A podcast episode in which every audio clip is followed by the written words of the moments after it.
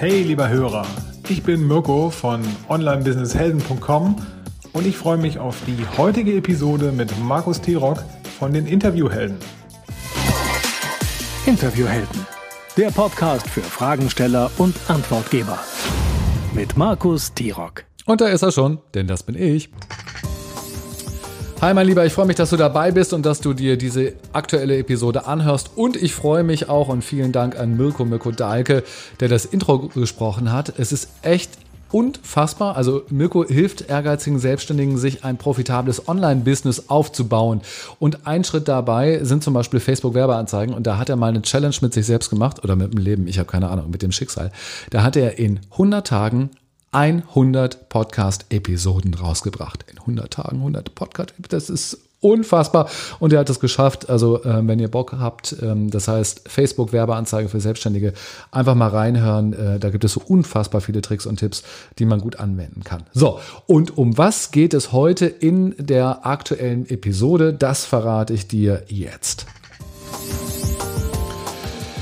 Der Titel heißt nämlich Impulskontrolle oder halt doch mal die Klappe.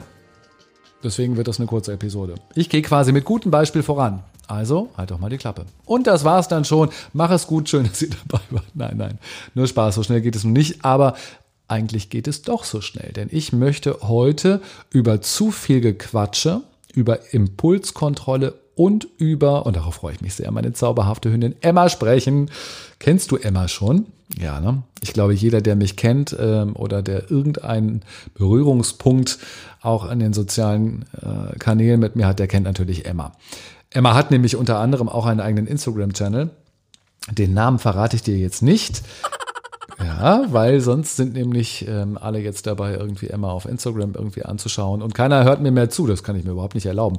Aber ich werde mal den Instagram-Channel von Emma in den Show Notes verlinken und kopieren. Dann kannst du mal reinschauen. Und da würde ich mich freuen, wenn du ihr folgst. Sie ist so, sie ist so süß. Also Emma ist eine Wischlerhündin. Ähm, das ist eine Jagdhündin, eine ungarische Vorstehhündin, so heißt es ordentlich. Und Emma ist natürlich der totale Wirbelwind. Die ist zwar schon fünf Jahre alt, aber wenn ich Leute auf der Straße oder im Wald treffe und die erkundigen sich dann nach Emmas Alter, weil sie da so rumtollt, dann sage ich immer, wie alt sie ist, nämlich fünf. Und dann kann das immer kaum jemand glauben. Alle denken immer, wow, voll der Jungspund ist sie auch im Kopf auf alle, ähm, alle Mal. Eine der größten Herausforderungen für Emma ist es nämlich still zu bleiben. Also sitzen zu bleiben. Länger als drei Sekunden zum Beispiel. Oder länger als zwei Sekunden sitzen zu bleiben, wenn um sie herum irgendetwas passiert. Sie ist ja ganz aufgeregt immer und ganz neugierig und muss sich alles anschauen und begrüßen. Ich liebe diese Charaktereigenschaft von ihr. Das ist wirklich liebenswert und ich finde es so toll, dass sie so aktiv an meinem Leben auch teilnimmt und alles spannend findet. Es gibt aber Situationen, da ist es gefährlich. Im Interview zum Beispiel. Quatsch, natürlich auch Spaß. Aber ich stelle gleich eine Verbindung her. Ähm, zum Beispiel, wenn wir Auto fahren, dann fährt sie im Kofferraum mit und dann parke ich irgendwo und dann mache ich die Kofferraumklappe auf und dann darf sie natürlich nicht sofort rausspringen. Ist ja klar, ne? Wenn da andere Autos fahren würden oder Kinder rumstehen, andere Hunde oder was auch immer da ist, das wäre ja viel zu gefährlich. Also heißt es für sie, sitzen bleiben und warten, bis ich alles für sie gecheckt habe, auch wenn der Kofferraum schon offen ist. Dann sage ich ihr das, dann kann es losgehen. Das mussten wir natürlich üben. Also das ging ganz bestimmt nicht von Anfang an. Äh, man konnte gar nicht so schnell gucken, wie sie aus dem Kofferraum gesprungen war, wenn man den nur ein bisschen aufgemacht hat. Ähm, Im Ganzen war das nicht so richtig schwer, aber wir haben halt geübt und trainiert und das nennt sich dann Impulskontrolle.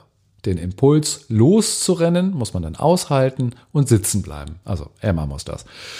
Und genau solche Impulskontrollen und Impulse kennen wir eben auch im Interview. Die gibt es dann an unterschiedlichen Stellen und zwar auf beiden oder in beiden Rollen für den Fragensteller genauso wie für den Antwortgeber. Aber wir beginnen jetzt mal mit dem Interviewer, mit dem Fragensteller. Erster Impuls, eine Frage viel zu lang stellen. Also entweder Doppel- oder Dreifach-Fragen stellen zum Beispiel. Ich mache mal ein Beispiel. Wie kamst du darauf, das Buch in der Schweiz zu schreiben und wie genau hast du in der Zeit dein Leben organisiert und wie kam die Familie damit klar? Hoppala. Das war quasi ein Kurzinterview. Es waren nämlich drei Fragen auf einmal. Was passiert dann? Ganz klar, der Antwortgeber wird höchstwahrscheinlich nur eine einzige Frage beantworten. Welche? Meistens die letzte. Ähm, und wenn der Antwortgeber ein bisschen aufgepasst hat, wird er danach sagen, äh, und was waren die anderen Fragen? Und dann passiert ein Phänomen, dann wird der Fragensteller sagen, oh, habe ich schon vergessen. Weil der Fragensteller ähm, während der Antwort schon damit beschäftigt ist, sich die nächste Frage auszudenken, fällt es dann schwer, sich auf die davorherigen Fragen zu konzentrieren und die wiederzugeben. Das passiert in aller Regelmäßigkeit in den Medien, müsst ihr mal darauf achten, hast du bestimmt schon einmal gesehen. Also, es geht darum, eine einzige Frage zu stellen und dann auf die Antwort zu warten und zuzuhören. Dann kommt erst die nächste Frage. Und zwar entweder die nächste vorbereitete Frage oder eine spontane Nachfrage auf die Antwort. Und wieder gilt dann nur eine Frage und Klappe halten. Und meine These ist ja, je kürzer die Frage, umso besser ist sie, weil sie dann ganz dicht ist und auf den Punkt genau gestellt wird. Das ist meist gut. Aber Wer kurze Fragen, Fragen stellt, der muss es auch aushalten können, dass die Frage nach dem Fragezeichen zu Ende ist. Und das ist für viele wirklich schwierig und sie gehen dann in so eine Frageschleife, in so eine Wiederholungsschleife. Die gleiche Frage wird dann noch einmal gestellt und zwar mit anderen Worten. Beispiel, wie hast du deinen Urlaub vorbereitet? Also ich meine, was hast du alles vorher gemacht, um dann entspannt in den Urlaub gehen zu können? Das sind jetzt, wer genau aufgepasst hat, zum einen zwei Fragen und eigentlich sind sie sehr identisch. Die eine ist noch ein bisschen konkreter, aber eigentlich fragt sie das Gleiche ab. Und da konnte es jemand einfach nicht aushalten, nach dem Ende der ersten Frage ruhig zu sein und abzuwarten. Die erste Frage wäre, wie hast du deinen Urlaub vorbereitet? Fragezeichen Ruhe. Und diese Wiederholung der Frage oder sie anders nochmal zu stellen, das ist wirklich ein sehr, sehr verbreiteter Impuls. Wenn wir ihn kennen, wenn wir ihn im Blick haben, dann können wir ihm auch widerstehen. Aber es muss uns bewusst sein. So, beim nächsten Impuls geht es um Pausen im Interview. Viele Interviewer haben ganz große Sorgen, dass in einer Gesprächspause sich vielleicht ein schwarzes Loch auftut und die ganze Welt in diesen Sog dieses Loches gezogen wird und wir alle weg sind. Glaube, das ist der Grund, warum viele unentwegt Fragen abschießen, wie aus einem Maschinengewehr. Also kaum hat der Gast einen Punkt gemacht, hat er vielleicht noch gar nicht, fliegt ihm schon die nächste Frage um die Ohren. Und das kann für die Zuhörenden echt anstrengend sein. Natürlich, da sind wir uns einig, ist es wichtig, dass wir als Fragensteller die Gesprächsführung haben und das Gespräch eng am Gast und eng an den Fragen und Antworten weiter vorantreiben. Gar keine Frage. Ähnlich wie in einem geschriebenen Text sind aber Absätze für die Lesbarkeit hilfreich. Ähm, wenn wir alles in einem Rutsch schreiben und drucken, dann ist es anstrengend zu lesen. In einem Text gibt es dafür Absätze, Umbrüche, Überschriften, Kapitel. Alles so, um einen Text zu strukturieren. Daran können wir uns auch gut orientieren, wenn wir sprechen, wenn wir Interviews führen. Dann können wir nämlich Pausen machen, kurze Pausen, längere Pausen, um Struktur zu schaffen. Außerdem können Pausen auch etwas, na, ich bin versucht zu sagen, etwas Magisches auslösen. Das kann passieren, ich sag's mal. Ähm, denn auf einmal spricht der Experte weiter und verrät Dinge, die er bisher noch gar nicht erzählt hat. Und das kann wirklich ein Fest für den Zuhörenden sein. Denn wenn wir nicht sofort nachhaken, kann auch beim Gast das Gefühl entstehen, dass seine Antwort jetzt nicht ausführlich genug war. Und dann redet er weiter. Er legt dann einfach noch einen drauf und hinterher. Und das kann wirklich spannend sein. Wir müssen allerdings nur aufpassen, dass er nicht ins Schwafeln gerät und einfach die erste Antwort, die er gestellt hat, äh, die er gegeben hat, genauso nochmal wiederholt mit anderen Worten. Davon hat dann keiner was. Aber bei besonders spannenden Antworten nicht sofort die nächste Frage nachschieben, sondern einfach mal abwarten, was kommt da noch? Das ist ganz bestimmt ein Experiment wert und unser Zeitempfinden als Fragensteller ist im Übrigen auch ein ganz anderes als, äh, als Zuhörer. Wenn im Interview vielleicht eine halbe Sekunde oder eine Sekunde vergangen ist und keiner hat was gesagt, dann kriegen wir ja schon irgendwie äh, Hitzewallungen. Der Zuhörer kriegt es gar nicht so mit. Der ist total entspannt dabei und ist sich sicher, es wird weitergehen und ähm, ist vielleicht auch dankbar über die ein oder andere Pause. So, und hier kommt jetzt noch der vierte Impuls, den wir in den Griff kriegen sollten, wenn wir gute Fragesteller werden wollen. Es geht um die Bestätigung am Ende einer Antwort. Ui, Das ist wirklich jedes Mal eine ganz große Überraschung für die Teilnehmenden meines Coaching und Trainings, denn kaum jemand möchte das glauben, dass es so funktioniert. Ist aber so. Also, viele Interviewer haben das Bedürfnis, auf die Antwort des Gastes reagieren zu wollen. Also der Gast spricht zu Ende und es folgt als Reaktion des Interviewers, ah ja, oder gut, oder interessant, ach okay. Und dann kommt erst die nächste Frage. Das kann man mal machen. Einmal. Aber auch nur dann, wenn man es wirklich ernst meint, auf eine Antwort. Und nicht auf alle Antworten. Bitte nicht machen. Das machen tatsächlich ganz viele. Mit bester Absicht. Die Begründung ist immer, ich muss dem Gast doch signalisieren, dass ich ihm zuhöre. Ja, äh, das finde ich auch. Wichtig ist, ihm zuzuhören, echt zuhören. Das reicht schon. Das merkt nämlich der Gast. Da braucht es keine weitere Bestätigung mehr. Kein okay und kein gut und kein interessant. Gar nichts einfach die nächste Frage stellen. Direkt im Anschluss. Und selbst wenn ich damit ein ganz neues Thema aufmache. Ich weiß, viele äh, sträuben sich jetzt und denken jetzt, ach komm, ist doch nicht so schlimm, wenn ich das mache. Doch, es ist schlimm.